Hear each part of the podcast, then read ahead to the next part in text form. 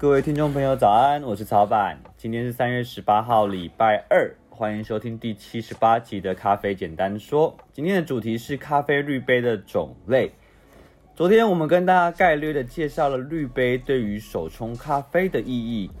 呃，冲煮咖啡有三种主要的分类，以意式咖啡为代表的压力式冲煮，以赛赛风为代表的浸泡式冲煮。最后就是我们在今天要讲的手冲为代表的低滤式冲煮。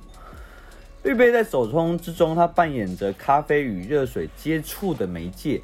那它是继磨豆机之后第二个重要的设备，就是你在采买的时候，你最先应该要投资的是磨豆机。那第二个重要的就是滤杯。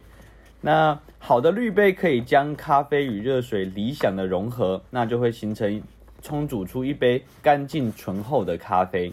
那如果反过来讲的话，如果一一个滤杯它不是那么理想的话，它就可能会萃取不足，会造成咖啡很水很淡，或者是它可能会萃取过度，可能会煮出苦涩焦苦的咖啡。好，我们进入正题，今天要讲咖啡滤杯的种类。现在在市面上咖啡滤杯的产品其实琳琅满目，那草板帮大家归结出四种主要的分类。今天这一集我们会大致的介绍四种滤杯的主要特征。那之后的几集我们会为每一种滤杯进行专题的介绍。不过在选择种类之前，有另外一个很重要的考量点是容量大小的问题。咖啡滤杯大概有分成三种不同的大小的滤杯，那分别它的型号分别是零一、零二跟零三，它对应的容量就是一到二人份、三到四人份，还有五到六人份。其实不管什么样子种类的滤杯，不同的形状也好，基本上它的大小分类都是以零一到零三的编码去进行分级的。那每一种大小的滤杯，它都有对应的滤纸设备。那记得你每一种形状跟大小的滤杯要对应，要购买对应的滤纸。那因为你购买相同规格的滤纸，才能够让滤纸跟滤杯是呃服帖跟吻合的。好，曹板在教。咖啡课或者是在辅导咖啡店训练的时候，其实还蛮常遇到，就是大家会大滤纸呃大滤杯买小滤纸，或者是小滤杯买大滤纸，或者是可能根本就是不同的形状的滤纸，然后放在不同的形状的滤杯上面。这算是一个很简单，但是需要去注意的细节。目前在台湾的市场上，主要通用的是零一还有零二两种型号的滤杯跟滤纸。因为零二其实对于台湾人来说是蛮够用的大小了。草板在逛日本的道具街的时候，还看过零三，甚至是我看过零五的那种十人份的大滤杯。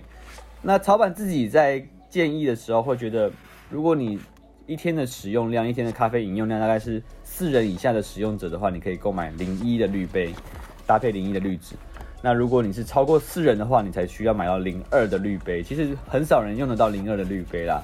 那营业用的店家，我其实反而会建议大家用零一的滤杯，然后多买几颗，不要买零二。好，为什么会这样说？咖啡滤杯的大小并不是只是容量的问题，选购滤杯大小要考量的重点在于不同大小规格的滤杯有它自己适合的最佳脱粉量。意思是说，今天一到二人份的滤杯，它有一个适合充足的粉量，有一个范围。那低于这个数值的话，它会让咖啡的呃手冲壶的水柱跟咖啡粉的表面离太远。造成水流拍打粉面粉层表面的情形。那如果超过这个大这个数值的话，又会让水跟咖啡粉没有足够的空间进行融合。所以你要慎重的去考虑自己喝咖啡的用量还有习惯。超板建议使用零一大小的朋友，最佳使用粉量的范围大概是十二克到二十五克之间，而零二的使用者可以使用的是二十五克以上到四十公克的粉量之间。这样的范围对于手冲咖啡入门的朋友是比较容易冲煮的一个参数。接着我们要介绍四种滤呃滤杯的形态。那第一种也是市占率最高的滤杯，它叫做锥形滤杯，它形状上面就是一个圆锥形的状态。那第二种也是很普遍的滤杯，叫做扇形滤杯。那有些人叫它梯形滤杯，它的形状，它的滤纸形状就是梯形的。那其实你看它它的呃外观其实也是比较接近圆形的，然后它是。它的底下是有一个横排的沟槽。第三种是比较新潮的波浪滤杯，那它它就是一个圆柱形，只是它的它特别的地方在于它的滤纸是波浪形的滤纸。那最后一种是台湾人发明的浸泡式滤杯，又有有些人叫做聪明滤杯。好，明天起我们会带大家一起来认识这四种形态的滤杯。好的，今天的节目就到这边，感谢大家收听，我是曹板。最后的广告时间，咖啡简单说，这档节目是我们二零二零想要做的一个小小的礼物，用一年的时间每天录制一则语音，让大家用听的更认识咖啡。如果你喜欢这则节目的话，欢迎订阅我们的 Line、IG、YouTube 跟脸书的平台。更多的优质内容，我们会随时更新在这些平台上面。那如果你是 Podcast 的朋友的话，也希望您可以帮我们在我们的 Apple 的 Podcast 还有我们的 Spotify 进行五颗星的评价。我是曹板，感谢大家的收听，我们下期再会，拜拜。